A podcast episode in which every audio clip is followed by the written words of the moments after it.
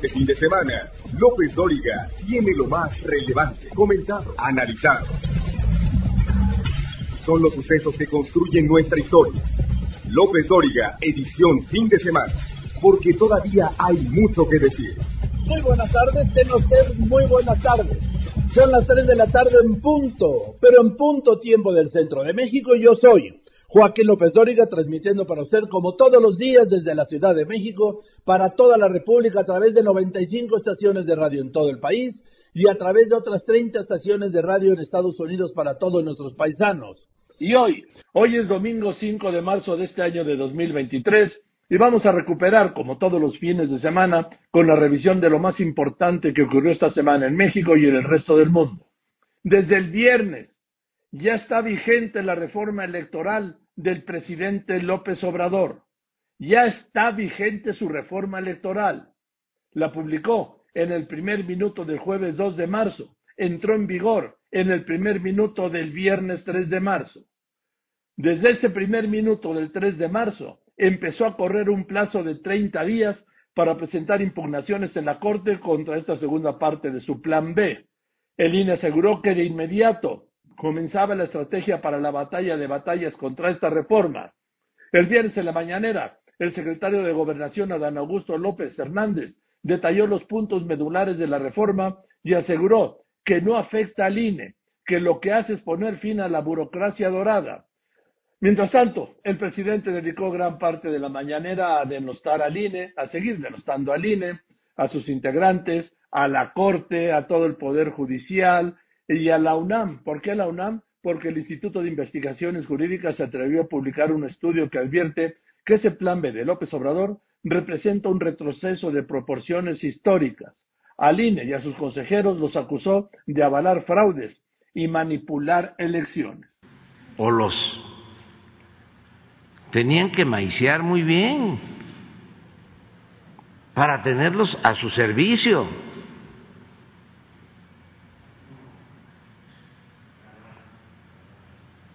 y para poder manipular elecciones y hacer fraudes electorales.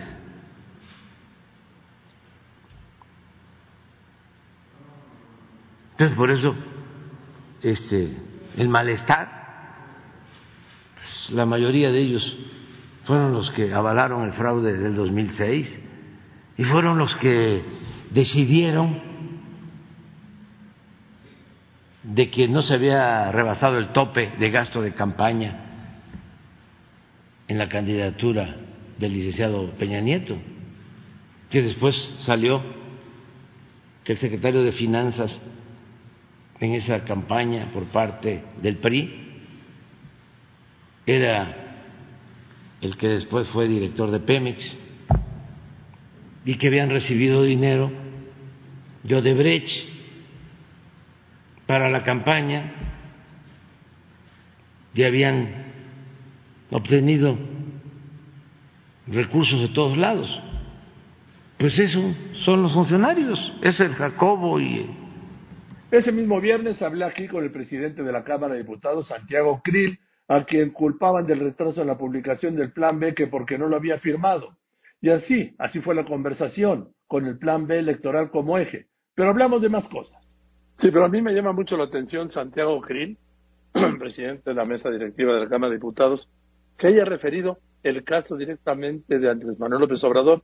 No sé si quisiste recordarle algún favor, algún servicio o la gravedad o la magnitud del caso que le resolviste. Pues mira, este, le quise recordar todo, le quise recordar en primer lugar que eh, mi patrimonio eh, está bien hecho, tiene un origen muy claro, que es fundamentalmente el trabajo. Quise recordarle igualmente, Joaquín, eh, que le ayudé en una época eh, y que lo ayudé eh, también para avanzar la democracia del país y que en aquel entonces él no era como lo es hoy, o al menos parecía otra cosa.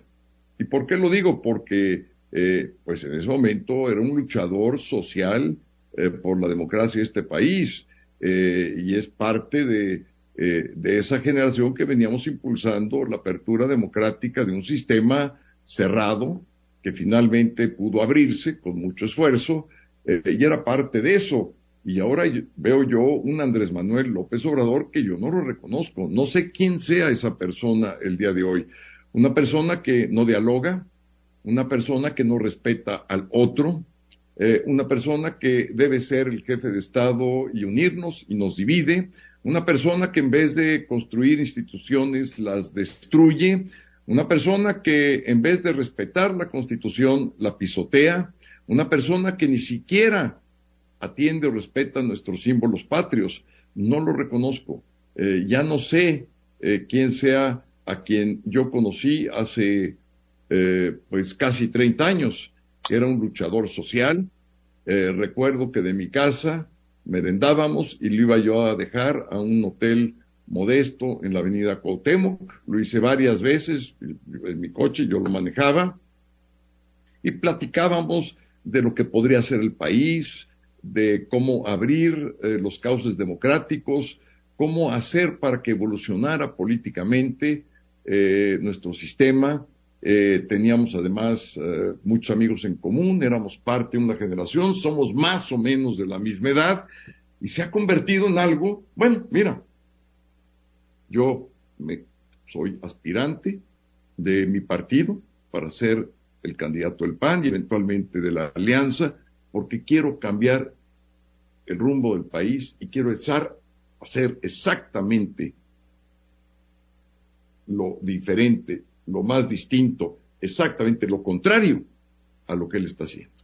Yo quiero reconciliar, quiero reconstruir, eh, quiero que regrese el Estado de Derecho, recuperar nuestra economía, reinsertar a nuestro país en el mundo eh, y no eh, convertirme en alguien que solapa a los dictadores, que rompe cumbres internacionales por estar cubriendo a Nicaragua, a Venezuela, a Cuba, eh, estar eh, constantemente amenazando y rompiendo tratados tan importantes como son los comerciales con nuestro bloque de América del Norte.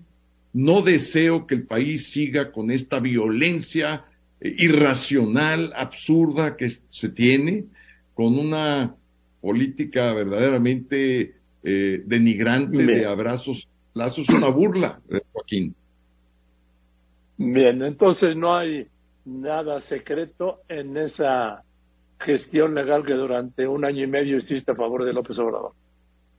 Nada secreto, Joaquín, porque no solamente la hice yo, la hizo alguien que todavía conservo eh, su buena amistad, que por cierto, pues es una amistad de 30 años, que es Ortiz Pinchetti, José Agustín Ortiz Pinchetti, hoy fiscal electoral del país, y así te puedo mencionar muchos nombres. Este, eh, éramos parte de una generación, Adolfo Aguilar Cincer, que en paz descanse, eh, Jaime González Graf, que igualmente estaba dentro de todo este grupo que veníamos empuje y empuje el proceso democrático del país.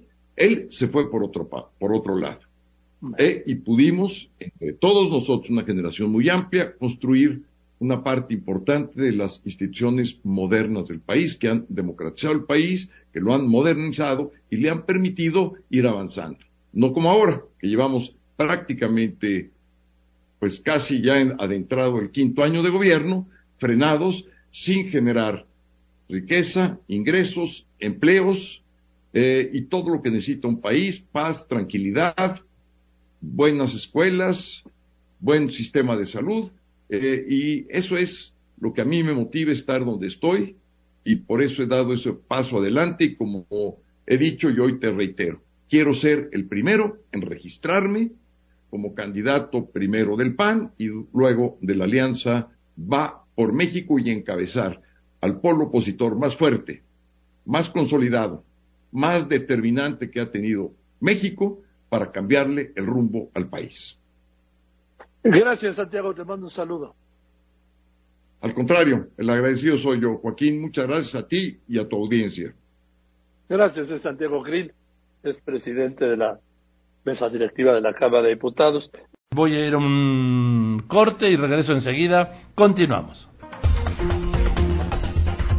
López Dóriga Digital Información en tiempo real. LópezDóriga.com.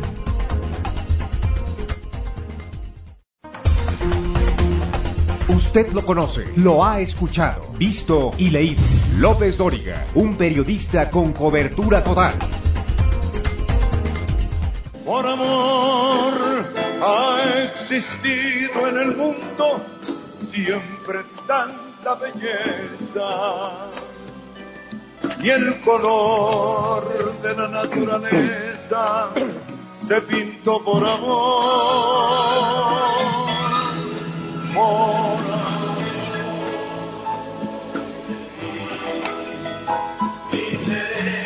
Ahí está el gran Marco, por amor. Bueno, ahora le aprecio mucho a la consejera del INE, Carla Humphrey. Habíamos hablado.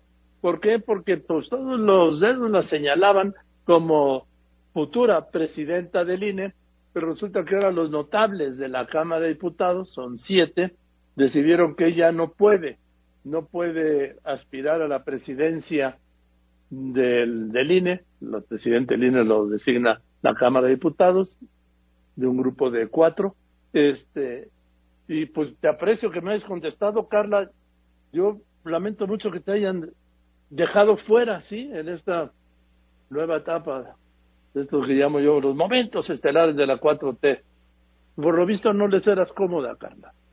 Buenas tardes. Hola, un gusto saludarte y por supuesto un saludo también a tu auditorio. Muchas gracias por este espacio. Pues sí, Eh, pues también acabo de conocer la determinación, como la estabas comentando, y la verdad es que, bueno, respeto el trabajo del comité, pero desde luego no la comparto. Me parece que si yo hubiera tenido esa interpretación desde un principio, pues claramente no me hubiera anotado para este procedimiento. Eh, creo que no se trata de un tema de reelección, porque no estamos hablando de los mismos cargos. Eh, estaba leyendo ahorita el documento que emitió el comité y me parece que, bueno, eh, en efecto, la Sala Superior se había eh, referido a varios casos respecto a los organismos públicos locales que no son ni tienen que ver con el INE. El INE es el, la cabeza del sistema nacional en nuestro país, tiene una serie de atribuciones que no tiene ningún organismo público local en el país. Las y los consejeros electorales tienen otras funciones que no se tienen desde el Instituto Nacional Electoral y además me parece clarísimo que eh, se trata de órganos distintos. La propia Ley General de Instituciones y Procedimientos Electorales determina que el Consejo General, determina como órganos centrales al Instituto, al, perdón, a la presidencia del Consejo General del INE y al Consejo General como órganos distintos. Yo formo parte del Consejo General, no de la presidencia, la presidencia tiene un capítulo distinto de atribuciones que no tienen las y los consejeros electorales y me parece además que yo no estoy terminando mi encargo. Todos los, todos los cargos que se refieren o los casos que refieren en los precedentes de la sala superior se trata de personas, consejeras y consejeros electorales que ya estaban por terminar su encargo o ya habían terminado en sus cargos y querían entonces eh, inscribirse para otras convocatorias. Yo no estoy acabando mi cargo, llevo dos años y medio en este cargo, por tanto no se aplica el concepto de reelección. Estoy en un cargo como consejera y aspiro a ser la presidenta o estar en una quinteta para ver eh, si eh, tengo los votos para ser consejera presidenta. Por tanto, pues a pesar de que eh, obviamente respeto el trabajo de las y los integrantes de este comité de, evaluación, pues no lo comparto y estaré analizando las rutas jurídicas eh, que tengo para defender mis derechos.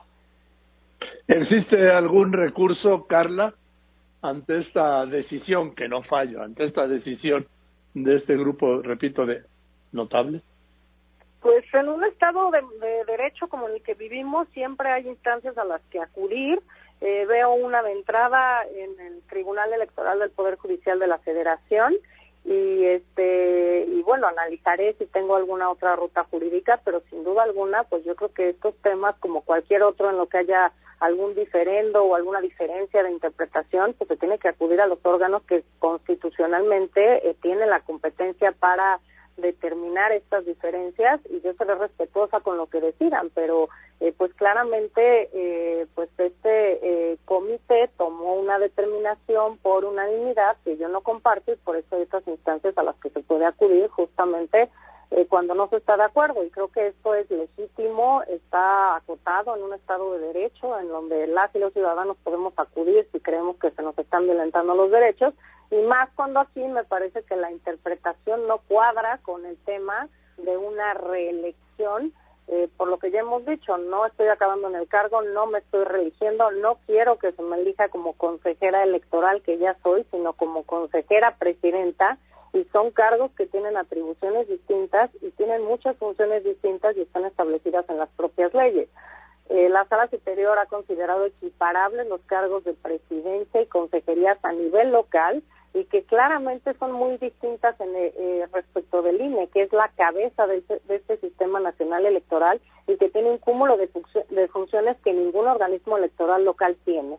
Así que yo creo que pueden sustentarse válidamente y jurídicamente estas determinaciones y es lo que haré ante las instancias competentes, creo que en primer lugar ante la sala superior, pero sin duda alguna analizaré si hay alguna otra ruta jurídica para hacerlo por otra vía. Otra vía sería la Suprema Corte.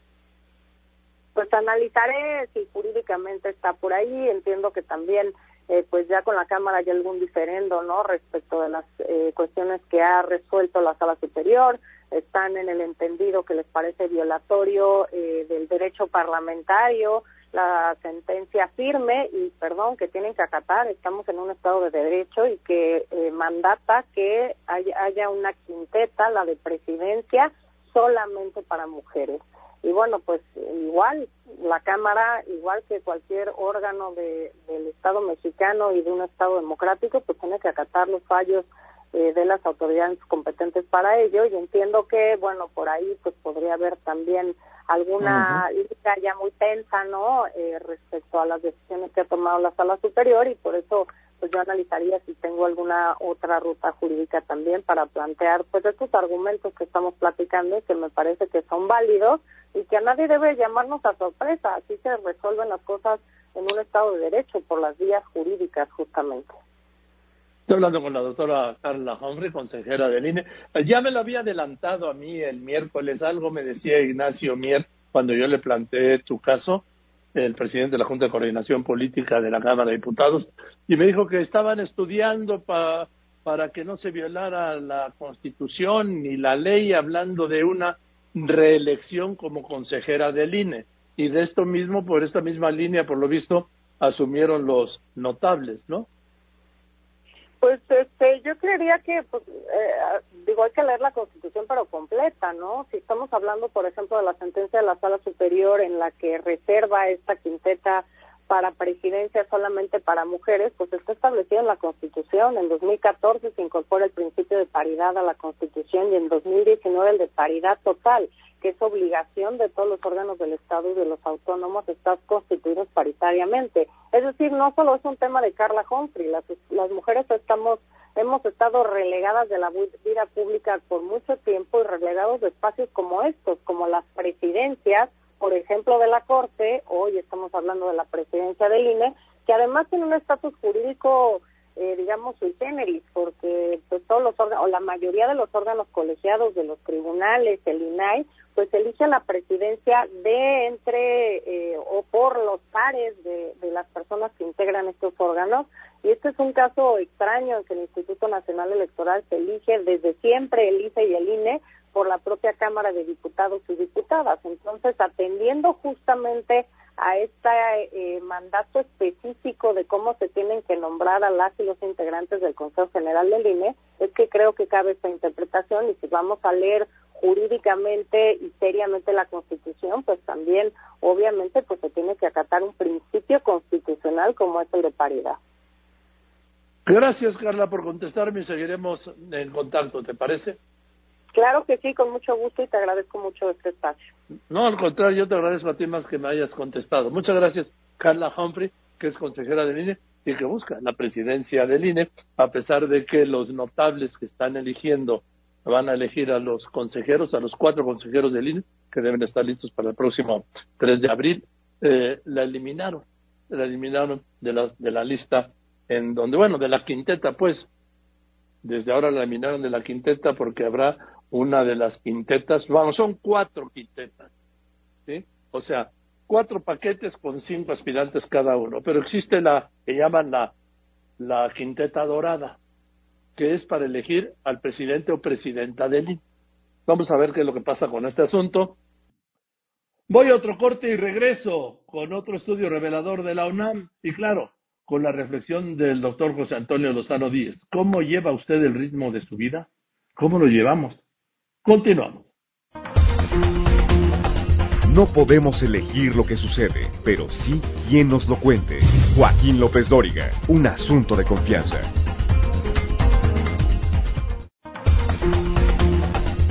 En Facebook, Joaquín está en facebook.com diagonal Joaquín López Dóriga. Y voy ahora contigo, Héctor Herrera. Este es un tema realmente cierto. En México sí, ese pueblo bueno es racista y es discriminatorio.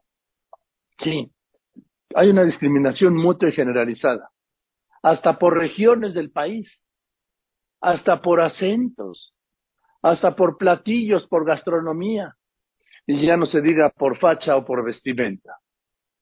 Unos contra otros, los del centro contra los del norte, contra los del sur y sureste, los del sur y sureste contra los del centro y contra los del norte, eh, en fin, los, eh, los capitalinos eh, contra los campesinos, los campesinos contra los capitalinos. Es, es un tema que está ahí vigente. Y no de ahora, ¿eh? de hace muchísimos, muchísimos años. Héctor Herrera. Especialistas de la Universidad Nacional aseguran, Joaquín, que el racismo y la discriminación en México pues eh, son vigentes, ya que de dos de cada diez personas afirman haber sido discriminadas por motivos de clase, de apariencia o de preferencia sexual.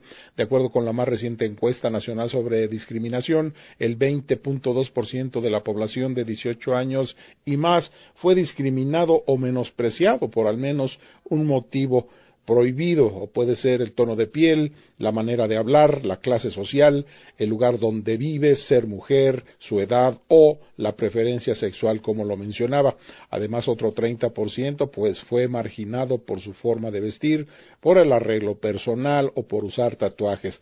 Un 29% por su peso, por su estatura y otro 28.7% por sus creencias religiosas. Este fenómeno social, pues en términos generales, Joaquín tiene que ver con acciones u omisiones que realizan personas o instituciones y que impiden, vulneran o restringen el ejercicio de otros derechos. Además, pues este problema o estos problemas están asociados a otros, como la exclusión, es la xenofobia o la desigualdad, por ejemplo. Y es que la sociedad mexicana discrimina por diferentes motivos, por motivos raciales, de sexo, por edad, por condición económica, por nacionalidad, y entre las personas que más padecen esta situación están las personas extranjeras, los migrantes, los jóvenes, personas con VIH o con orientaciones sexuales diferentes a las heterosexuales.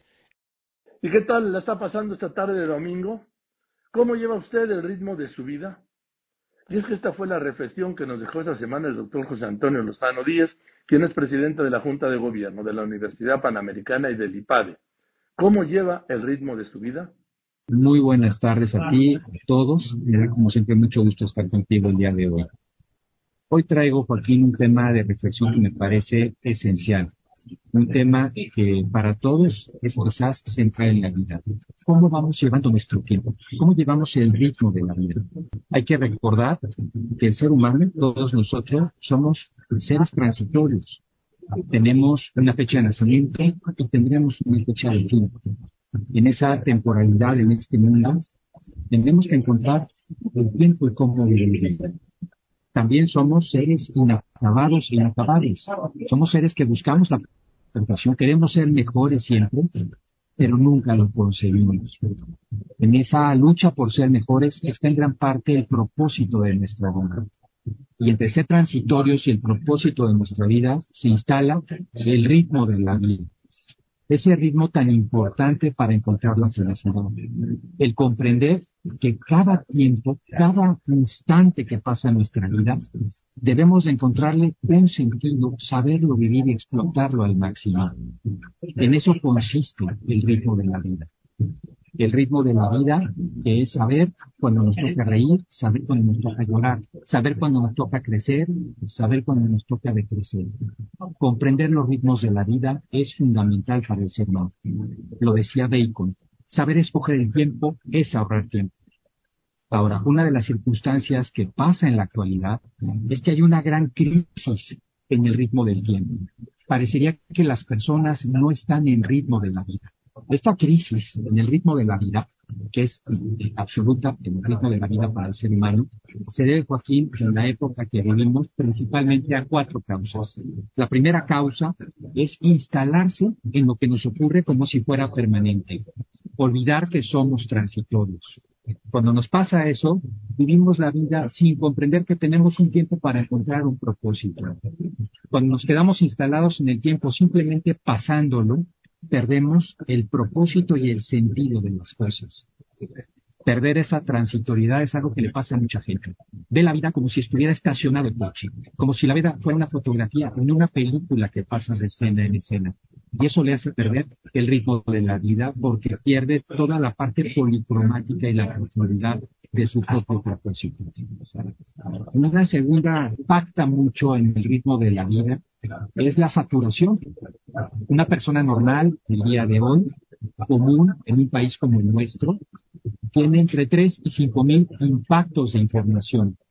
Impactos de publicidad, de comentarios de los amigos, un WhatsApp que me llegó, una llamada telefónica, impactos permanentes que lo que hacen es saturar mi capacidad de percepción. Dice un viejo adagio que la exacerbación de los sentidos produce el derribo de la inteligencia. ¿Qué cierto es esto? Cuando nos llenamos de sonido, cuando nos llenamos de impactos, perdemos referencialidad del tiempo que está pasando. El tiempo necesita referentes para entender su dimensión. Así el día tiene luz, atardecer y noche y vamos entendiendo lo que pasó en el mundo como el tiempo. El año va teniendo temporadas, primavera, verano. Cada una de nuestras temporadas también culturales pasamos por la época de Semana Santa, pasamos por el verano, pasamos por Navidades. Van generando ambientes que nos permiten referenciar el tiempo. Pero en cambio, cuando estamos totalmente pasados, impactados, saturados, perdemos esa referencialidad.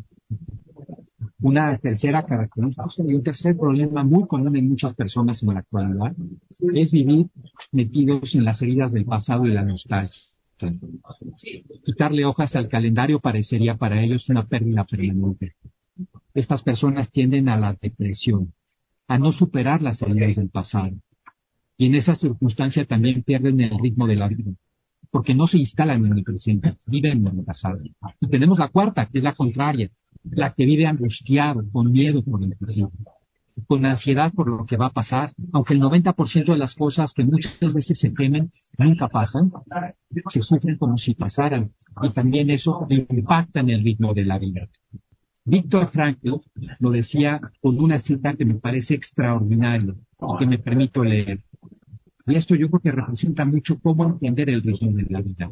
Dice, el pesimista se parece a un hombre que observa con temor y tristeza cómo su almanaque, colgado en la pared y del que a diario arranca una hoja, a medida que transcurren los días, se va reduciendo cada vez más. Mientras que la persona que ataca los problemas de la vida activamente es como un hombre que arranca sucesivamente las hojas del calendario de su vida y las va archivando cuidadosamente junto a los que le precedieron, después de haber escrito unas cuantas notas al bolso. Y así refleja con orgullo y goce toda la riqueza que contienen estas notas a lo largo de la vida, ya que ha vivido plenamente. Pensemos todos, Joaquín, ¿cómo va el ritmo de mi vida? ¿Estoy conforme con mi presente? Estoy feliz y pleno en este momento. De no ser así, es un buen punto de reflexión. Hasta aquí mi comentario, querido Joaquín. Un abrazo a ti y a todo el auditorio. Gracias, sí, José Antonio, gracias. Sí, es un reto, el ritmo de la vida, cómo manejamos nuestro tiempo. Yo te reitero, yo lo manejo como puedo, organizándome, pero como puedo. En fin, así pues, cómo llevar el ritmo de la vida la sabia virtud de conocer el tiempo, ¿sí? La virtud del gran Marco, Marco Antonio Muñiz, que el viernes cumplió 90 felices y sonoros años. Enseguida regreso con eso. López Dóriga Digital. Información en tiempo real. LópezDóriga.com.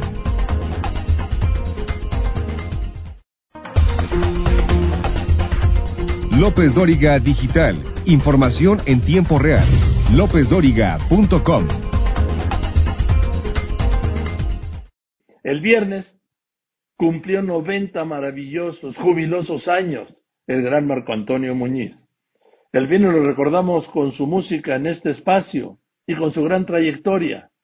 Marina Núñez Luna. Brazos se enredan hoy como ayer, en este nuevo día vuelvo a creer. Yo soy del 3, del 3 del 33. Em, empecé a trabajar eh, por ahí en el tercer mes a los 13 años, o sea, sigue siendo los 13. Cumplir 90 años y ser el lujo de México sin duda lo vale Marco Antonio Muñiz, quien hoy llega a su nonagésimo aniversario de vida. Marco Antonio Muñiz Vega nació en Guadalajara un tercer día de marzo de 1933. Tuvo una infancia modesta. Su hermano José fue quien lo presentó con personas cercanas al ambiente artístico. De esa manera pudo desarrollar su talento musical. Su tesitura de barítono también fue la tesitura del esfuerzo por sobresalir al cantar en cabaret donde apenas ganaba para para subsistir, por lo que también fue panadero y joyero. Sus inicios fueron en diversos cabarets como La Bandida, donde conoce a Juan Neri y Héctor González, quienes tocaban en el trío Culiacán. Un día, el tercer integrante del trío no llegó, por lo que Muñiz se ofreció a suplirlo, alegando saber tocar la guitarra, lo cual era falso. Un amante se entrega por amor. En un beso se calman unos labios que esperan. Y por amor, seguramente por la música, enfrenta los rechazos hasta que en una época marcada por los tríos surgen los tres haces, uno de los más famosos en la historia musical de Latinoamérica, nombre que adoptaron por sugerencia de su manager. Entre sus principales éxitos, Contigo en la distancia, La enramada y Regálame esta noche, entre otros. No existe un momento en que pueda mí. En 1959 es cuando Marco Antonio Muñiz inicia carrera en solitario con temas como Luz y Sombra y Escándalo, abrigándolo el Teatro Blanquita. La historia musical del cantante no podría interpretarse sin tocar base en Puerto Rico, donde tuvo un rotundo éxito, a tal grado que el cantante boricua Mark Anthony lleva por nombre real Marco Antonio Muñiz. Y de Nueva York me mandaron una demanda diciendo que yo estaba grabando en dos compañías diferentes, que qué era lo que pasaba y era que se llamaba Marco Antonio Muñiz él también. Ahí, ahí cambió su nombre a Marc Anthony. Actualmente se encuentra retirado de los escenarios, pero siempre tendrá el cargo diplomático interpretativo del embajador del romanticismo. Para Grupo Fórmula, informó Marina Núñez Luna. Grabé en España, grabé en, en Puerto Rico, grabé en Venezuela, grabé en Buenos Aires, grabé... mm, y, y hay muchas cosas que no que no no conoce México. Now the end is near, and so I face the final curtain. My friends, I said it clear. I'll tell you my case, of which I'm certain. Ándale, my way. Yo me acuerdo una de las noches, estábamos en Arroyo, con Marco y el Loco Valdés. No, cantó Marco todo lo que quiso. O sea, largo. Y pues sí tengo grandes recuerdos de él. Y para mí sí es pues el referente de la música romántica de México. Esa, ese dúo que le presenté hace un momento de Marco Antonio y José José interpretando Tiempo. Bueno. Y querido Marco, mil felicidades hoy en tu cumple, que seas muy feliz, que, que sean muchos más y que los veamos todos juntos y cantando contigo. ¿Cómo estás? Muchas gracias. Muchas gracias, muy gentil. No tienes nada que agradecer, querido Marco. Nosotros te damos las gracias de todo lo que has cantado y hemos cantado contigo. Muchas gracias. Qué lindo. Qué lindo, que, que- hermosas palabras. Y yo soy una gente llena de, agra- de agradecimiento. Muchas gracias. Soy muy agradecido con la vida, y con mis amigos íntimos. Muchas gracias. ¿Te acuerdas aquella, de alguna, te acuerdas aquellas noches, mi Marco? Bueno.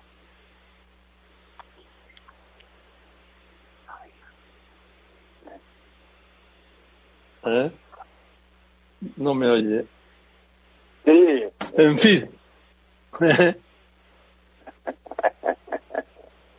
me acuerdo como no me voy a acordar de tantas cosas tan, que, son son huellas que, que esas no pueden desaparecer desde el punto de vista de amistad primero y luego después de la música de la que vivimos.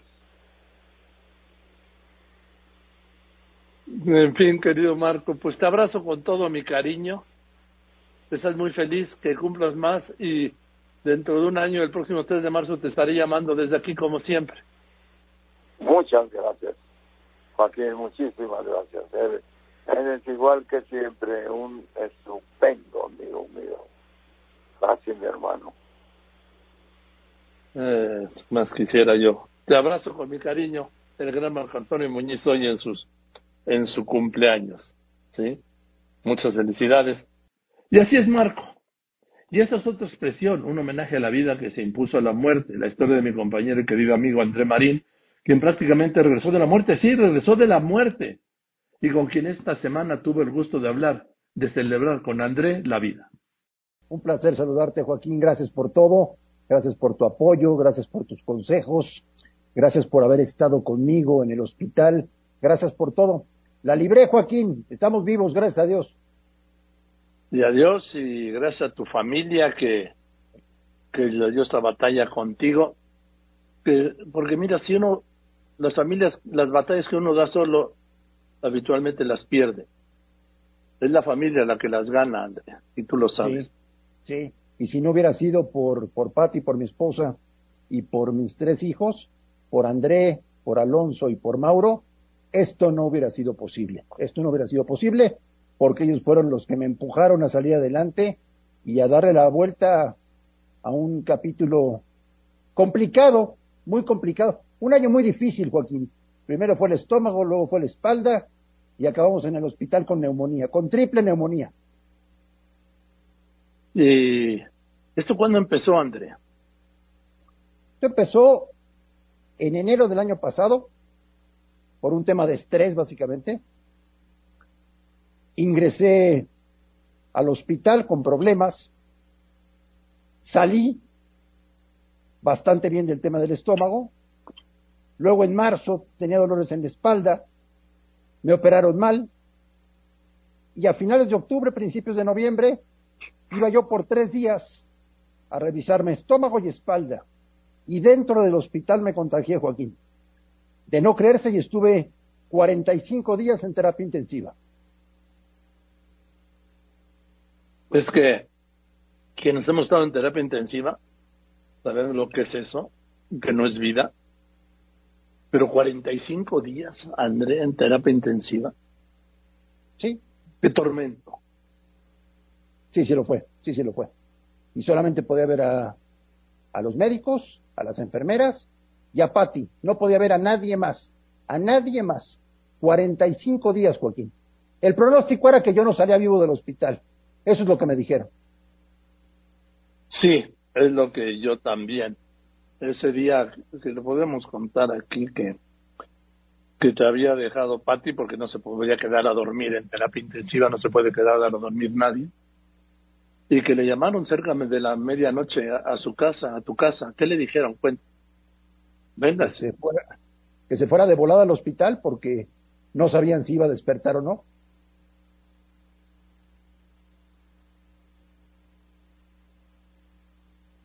Así de fuerte.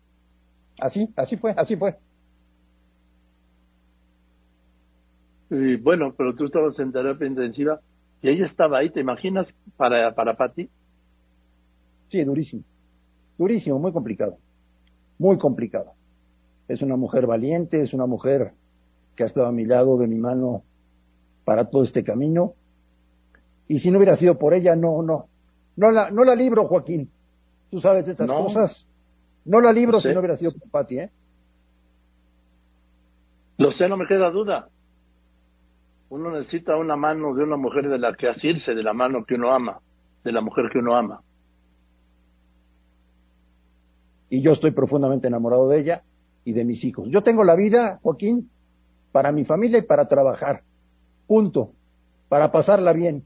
Y a raíz de esto te juro que valoro cosas como ver el amanecer, tomar una taza de café, platicar con mis hijos, lavarme los dientes. Ves la vida de una manera muy diferente cuando te dicen que a lo mejor al día siguiente no vas a despertar. Sí, y le empiezas a, a dejar de dar importancia a cosas que uno antes le daba mucha importancia y resulta que eran puras pendejadas, André. Exactamente. Uno se queja todos los días de purititas pendejadas. Cuenta. Y ahora, de verdad, digo, yo te veo y te oigo y te siento de aquel André que yo veía en el hospital. Puta, pues eres otro. Soy otro. He subido cerca de 25 kilos desde que dejé el hospital. Estoy en manos, déjame reconocerle a las manos que me salvaron la vida, Joaquín, a Daniel Bros, a Juan Esteta, que tú conoces muy bien, Ah. a José Padua, a todos ellos que me salvaron la vida y que les estaré eternamente agradecido. Y ahora nada, para recuperarme al 100, ya estoy trabajando en todo y a cada día estar más fuerte, sigo con terapias de rehabilitación por las tardes, para terapia pulmonar y física. Oye, ¿cuánto llegaste a pesar, André? Cuéntame. 40 kilos. 40 kilos, cara. ¿Y mides?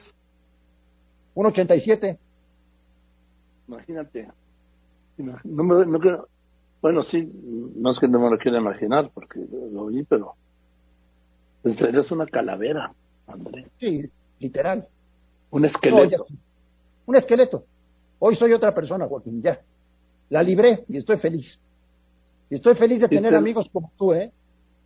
No, ¿sabes qué, André? Que es verte así, oírte así. Bueno, que debo decir que cuando te oía, aunque no te veías bien, sí te oías con todo el ánimo. Eso lo debo apuntar. Nunca te había pagado. No, nunca. Nunca, nunca, nunca. Me acuerdo que tú me decías que cuando librabas algunas enfermedades en tu vida, por más pesado que fuera el asunto, todas las mañanas te afeitabas. Y yo siempre hago lo mismo, Sí. eso lo tomé del consejo. Todos los días me rasuro para estar perfecto e impecable. Sí, porque es una cosa mental y anímica, ¿no, querido André? Claro. Totalmente. Ahora, ¿cómo debe, debe haber sido muy difícil pasar esto, la duda? Y luego siempre hay gentuza, pero hoy te prometo que no vamos a hablar de la gentuza, André, ¿sí? Porque no tienen espacio, no tienen espacio en nuestras vidas, en mi vida, en tu vida. Para nada. ¿eh? A ver, volviste, el último programa, ¿cómo te, sen- te sentías ya muy mal, no? Sí, me sentía muy mal y tenía que tomar pastillas para el dolor, por el dolor en la espalda. Me operaron mal, me operaron mal de la columna y luego ya afortunadamente me operaron muy bien. Y ahí fue, o sea, de los tres días que iba yo al hospital, Joaquín, la última noche que iba a estar yo en el hospital fue cuando pesqué la triple neumonía, que incluía neumococo, o sea, peligrosísimo. Y luego 45 días en terapia intensiva, sin yo saber o entender qué estaba pasando. Y luego cuando despiertas dices, ¿qué hago aquí? ¿Qué me pasó? ¿Qué onda? O sea, no entiendes absolutamente nada. Sí, porque debo apuntar que fueron 45 días en terapia intensiva, entubado, intubado, André. Exactamente, exactamente. No, hoy, hoy, Ya hoy soy otro, soy, soy otro ser humano al que tuviste en el hospital, ¿eh? Sí, sin duda, lo veo, lo siento, lo percibo, lo celebro, Gracias, Joaquín. André. No, ya estoy, ya estoy con todo. Ya estoy, este, desde el domingo en la última palabra. Estamos Sí, haciendo te vi, te vi, padres, muy emotivos. Gracias, Joaquín. Este, con todo en redes sociales, con la columna del periódico, con todo el trabajo que tenemos, estamos ya con todo, a full, trabajando todo el día y preparando muchos proyectos. Que por ahí tenemos uno tú y yo, ¿eh? Sí, claro. Oye, querido André, anoche te vi, también te volví a ver anoche, te- tenía mucho interés en verte, el domingo por la noche lo hice, lo hice anoche. Tienes acuérdate que eres el domador, tienes que usar el tigre con tus colaboradores porque se acostumbraron, anoche los vi, como que se acostumbraron a que no estuvieras, ¿eh? Sí, sí, sí, sí, pero es muy divertido, es muy divertido. Tengo grandísimos compañeros. Tú estuviste un día en el programa, Joaquín, y te diste cuenta el tipo de personas que son. Eh, el, el gran éxito del programa, el gran éxito de la última palabra, es que cuando estamos al aire nos podemos decir de todo, nos podemos mentar la madre, nos podemos gritar, podemos hacer lo que queramos.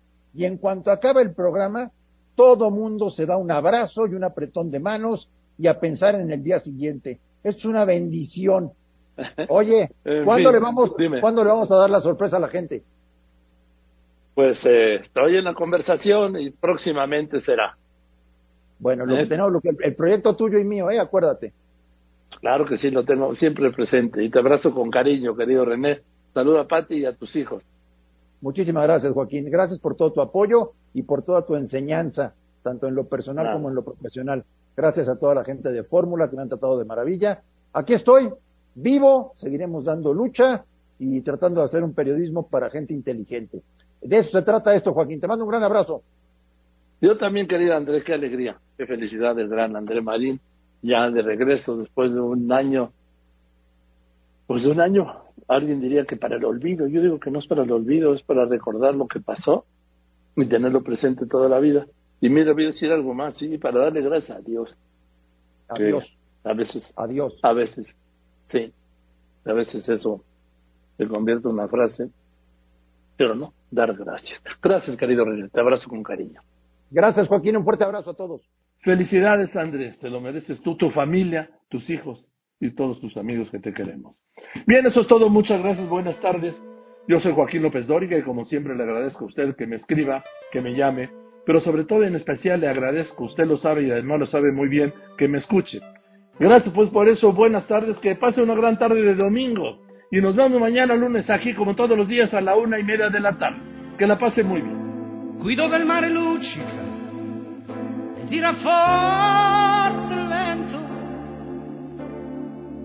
una vecchia terrazza davanti al golfo di Sorrento.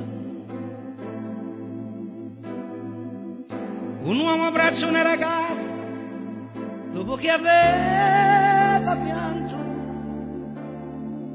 Poi si schierisse la voce e ricomincia il canto. Te voglio bene assai. Ma tanto, tanto bene sai. È una catena ormai.